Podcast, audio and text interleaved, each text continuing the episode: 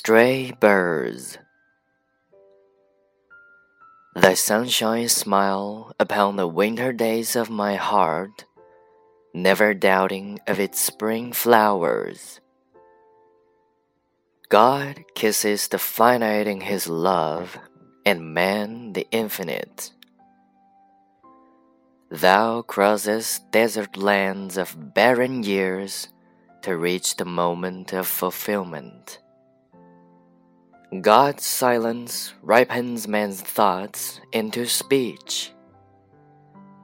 Thou wilt find, eternal traveler, marks of thy footsteps across my songs. Let me not shame thee, Father, who displayest thy glory in thy children.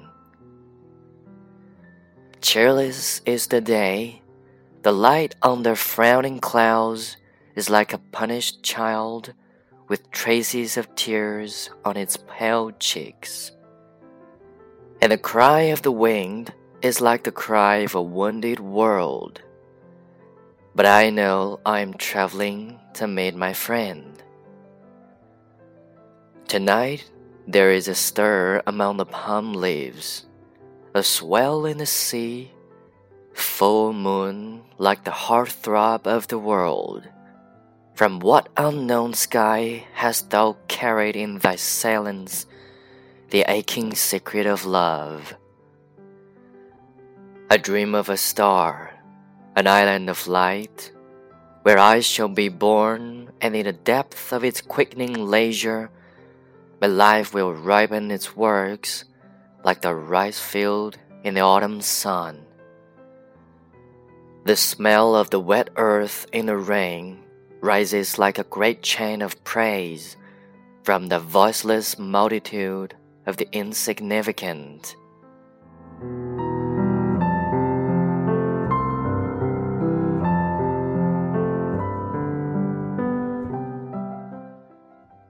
飞鸟集》，您的阳光对着我的心头的冬天微笑，从来不怀疑它的春天的花朵。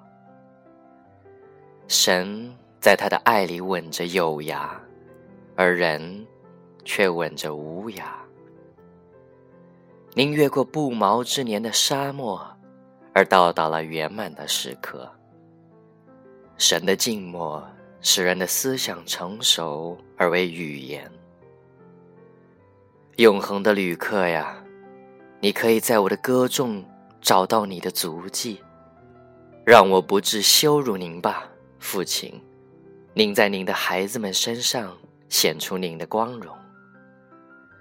这一天是不快活的，光在蹙额的云下，如被一个责打的儿童，灰白的脸上留着泪痕。风又嚎叫着，似一个受伤的世界的哭声。但是我知道，我正跋涉着去会我的朋友。今天晚上，棕榈叶在嚓嚓的作响。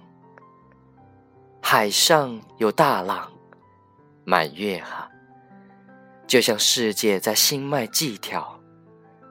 从什么不可知的天空，您在您的沉默里带来了爱的痛苦的秘密。